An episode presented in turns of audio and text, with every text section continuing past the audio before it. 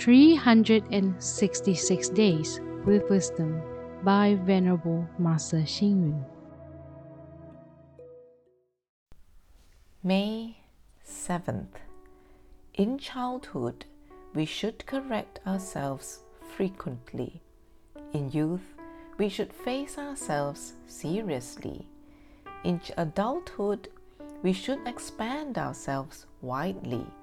In old age, we should perfect ourselves completely. Once there was a country which thought that elder people were useless and thus abandoned them in the wilderness of the mountains. One day, a foreign messenger brought to the country a letter from the king of a foreign country. Unfortunately, no one in that country could comprehend the letter. So the king of that country offered great rewards to whoever could understand the letter. A minister requested the king's consent to have the letter to seek the wise one's advice. He explained the content to the king on the very next day.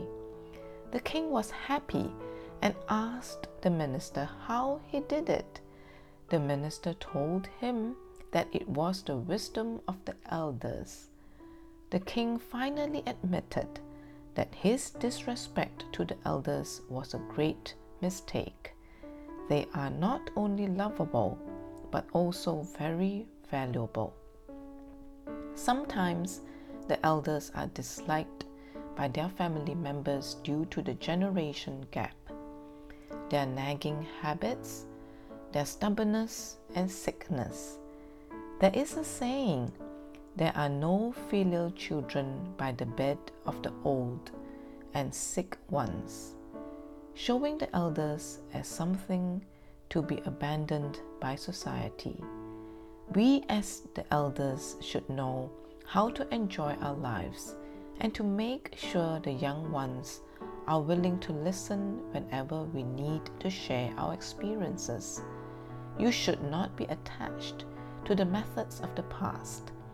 This will only make others think that you are stubborn and the young ones will dislike you.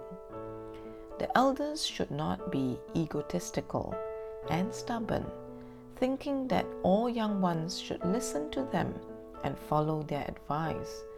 The elders should be young at heart, open minded, able to take in and let go. Although they are old, elders should be useful, interesting, and skillful. Read, reflect, and act.